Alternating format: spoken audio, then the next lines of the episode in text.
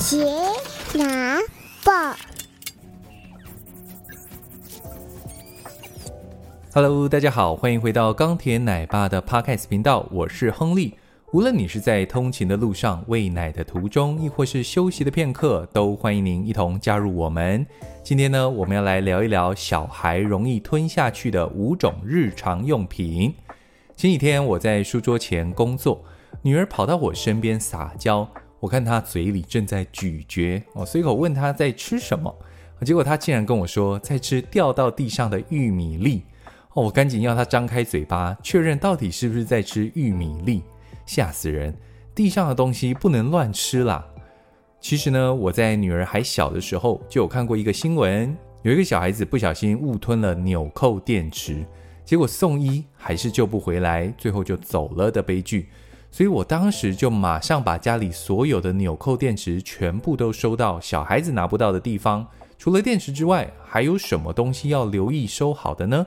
我就从伤害最轻微到最严重的五种日常用品来跟各位爸妈们分享，记得要把这些东西收好，别让孩子再拿到了。最常被孩子拿到的东西就是铜板了，这可能是小孩子误食的第一名哦。你很难不让孩子接触到铜板，像小时候女儿有段时间哇，超爱翻钱包的，硬币对于孩子的抓握大小刚刚好。所以有致命的吸引力，玩一玩就很容易就塞到嘴巴里面去了。能避免就尽量避免。但如果真吃下去了呢？哦，你要问你的孩子，请问你吃的是十元的硬币、五元的硬币，还是一元的硬币？这可不是金斧头、银斧头的笑话哦。因为如果他吞的是五块钱或是一块钱，还有机会透过消化系统自行排出。但如果吞的是十块钱，哇，那大概会卡在胃里，大概率就是通不过肠道了，可能就是要送医院去取出来了。第四名是磁铁，或是有一种玩具叫做巴克球，就是有磁力的小钢珠球。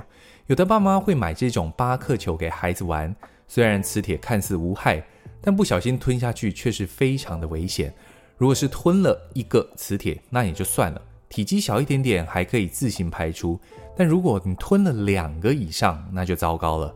因为磁铁有磁性哦，有可能在消化道里面不小心把你的两段肠子给吸住，导致肠子缺血坏死、穿孔哦。严重的话还有可能引发腹膜炎、败血症等并发症。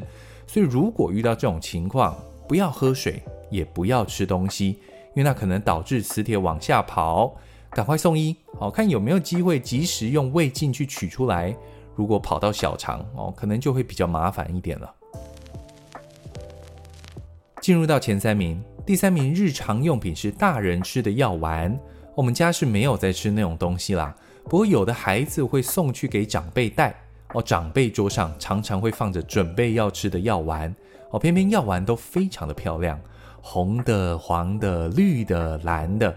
对孩子来说，看起来就像糖果一样哦，拿起来啊，就往嘴巴塞。偏偏这些长辈药丸呢，都是一些治疗高血压啦、止痛剂啦，剂量对孩子一定有害。所以家里有在吃一些药品的，一定要收好。孩子托婴到长辈家，或是短暂的给长辈带哦，也要记得提醒或是留意。那如果真不小心吞下去了怎么办？哦，你有没有听过催吐哦，或是喝牛奶的？其实。医生是建议确认误食的药品名称之后，就赶快送医哦，因为催吐有可能会引发吸入性的肺炎，喝水或是喝牛奶则有可能加速有毒的物质进入肠道哦，身体吸收更多，所以你真不小心吞了药物类的东西，尽快送医就对了。第二名危险的日常用品就是电池哦，尤其是纽扣电池。小小的真的很容易被孩子吞进去。平常存放的纽扣电池收好就算了哦，偏偏很多小孩子的声光玩具都会用到纽扣电池。那吞了电池会怎么样？主要的伤害是来自电池的阴极会持续的释放碱性的物质。那这些碱性物质呢，会让孩子的肠胃壁坏死。这些坏死的肠胃壁又容易再将电池继续粘连在肠壁上面。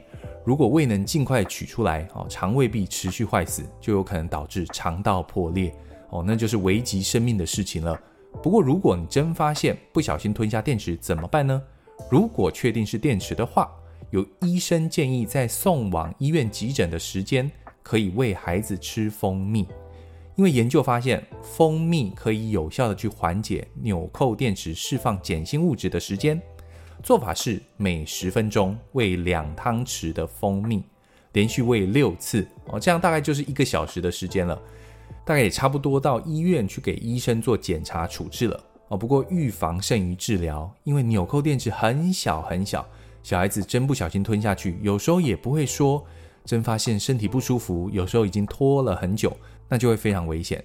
所以爸妈们斟酌一下吧。哦，看是尽量不要给孩子玩有纽扣电池的玩具，或是玩的时候你要在旁边去多注意。OK。来到最危险的日常用品第一名，也就是气球。没错，平常很容易碰到的气球其实非常危险。充气的气球没事，但是泄气的气球或是正准备要吹的气球却非常非常危险。